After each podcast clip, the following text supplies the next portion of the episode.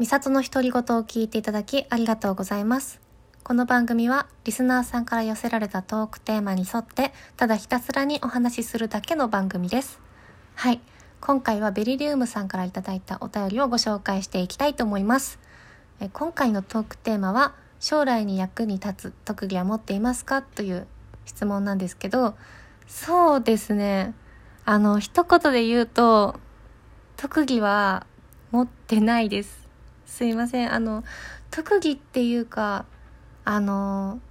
特技って言っていいかどうかがちょっとわからないんですね。その自分の中ではこれは結構得意かもっていう思うものっていうのはまああるんですけど、でも果たしてそれが今役に立ってるかどうかって言われるとちょっと微妙なんですよ。で、しかもその特技って、その自分ではその特技って思ってても、その世の中的にはどうなのかっていうのあるじゃないですか。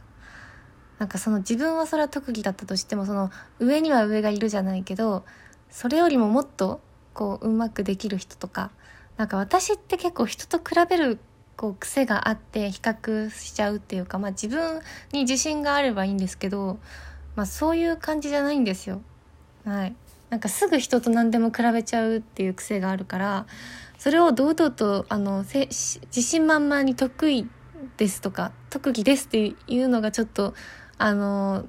うん、躊躇するじゃないけどちょっとあのそういうところあるんですね。はい、でもあの私小学生の時からいろいろ結構習い事しててあの週5日は習習い事で埋まってました。すごいなって思うんですよ。今それを考えるとあの週5日、うん、小学校の時ずっと習い事もしてたししかも親が私の習い事だけで月に5万近くお金をかけてたっていうのもすっごい驚きでした。はい。あの、何習ってたかっていうと、あの、水泳と書道と、えっ、ー、と、絵画と、あと、何習ってたかなあ、パソコンか。はい。あと、パソコンですね。他にも習い事してたと思うんですけど、なんかもう覚えてないんですよ。いろいろ細かいのたくさんやってたんですけど、もう全部忘れてしまいました。はい。でその習い事が今将来に役に立ってるかって言われるとちょっと微妙なのではい。でもねピアノと水泳は結構長くやってたんですよ。あの何歳からかな？水泳は3歳からえー、っと11歳ぐらいまで習っててでピアノはえー、っと5歳から12歳の7年間やってましたね。多分一番長い習い事はピアノでした。あの発表会とかにも出てたし。でもね今ピアノはもう全く弾けません。本当に。もう15年以上弾いてないんで。20年近くかな。弾いてないのでやめてから。全然弾いてないのでもう全く弾けませんね。多分簡単な曲ぐらいしかもう弾けないしまあかろうじて楽譜が読めるぐらいの 感じです。で書道もまあ長いんですけどうん、書道と水泳もまあ長いけど、まあ、水泳ももう体力ないし泳げないし書道もまあほんと今パソコンとかスマホで文字あの打つじゃないですかだからそのね字を書く習慣っていうのももうなくなってきてるからだんだんこう字がねうまく書けなくなってきてるんですよ。でまあ書類とか書きますけどね手書きで、まあ、そういう時とかあとまあ学校高校生の時とかテストの用紙のその字が綺麗だねとか学校の先生に言われたり、まあ、大人になってからも書類にこう字とかサインとか書くんですけどその時もなんか書道やってましたみたいな感じでこう字綺麗ですねっていろいろ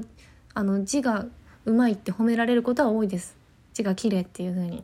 まあ、それがまあ役に立ってるかどうかはちょっと微妙ですけどねただ自分の中ではやっぱりあ習っててよかったなっていうふうには思いますあの時書道を習っててよかったなっていうふうには思いますね。はい。いや本当にあの特技持ってる人って羨ましいなって私思うんですよ。